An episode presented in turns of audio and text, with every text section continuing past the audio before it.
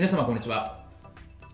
弁護士をしております。中野慶俊と申します。今日のテーマなんですけれども NFT ですね Non-Fungible Token の法律的注意点を弁護士が解説というテーマでお話をしたいというふうに思います。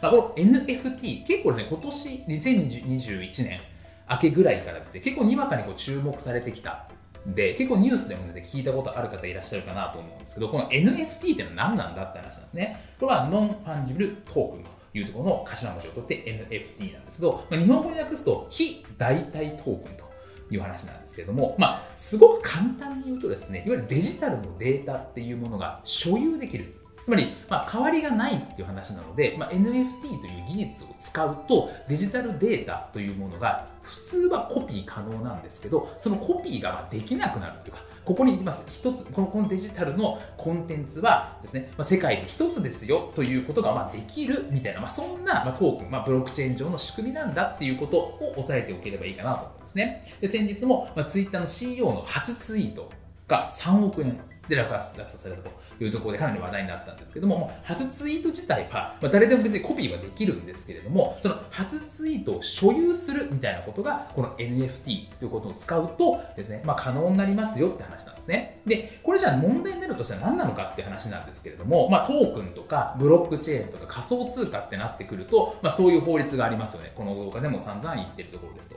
で、この NFT 自体がじゃあ仮想通貨に該当するのかっていう話なんですけど、まあ、仮想通貨の時こうバーって書いたんで、まあ、の別に覚えなくていいんですけど、ポイントこの赤いところですよね。暗号通貨、まあ、暗号資産、仮想通貨に当たるかどうかっていうのは、不特定多数の人に対して、これが交換できるのかどうかって話になってくるわけです。そうすると、まあ、その NFT 自体が、まあ、流通性っていうんですかね、誰でもこう買えるとかって話になってくると、それは流通性を帯びるので暗号資産になる可能性がありますというところだとか、あとは暗号資産について、交換業、つまり暗号資産を売ったりとか交換したりとか取引所を開設したりとかそのボレットお財布サービスを提供するところは暗号資産交換業っていうのを取らないといけませんよねという話なので、まあ、そもそも暗号資産に当たるのかどうかっていうところとその暗号資産交換業に当たるのかどうかっていうところについてはそこは NFT を扱ったりとか NFT を売買するとかそういったところはきちっとこれを注意する必要があるかなというふうに思います。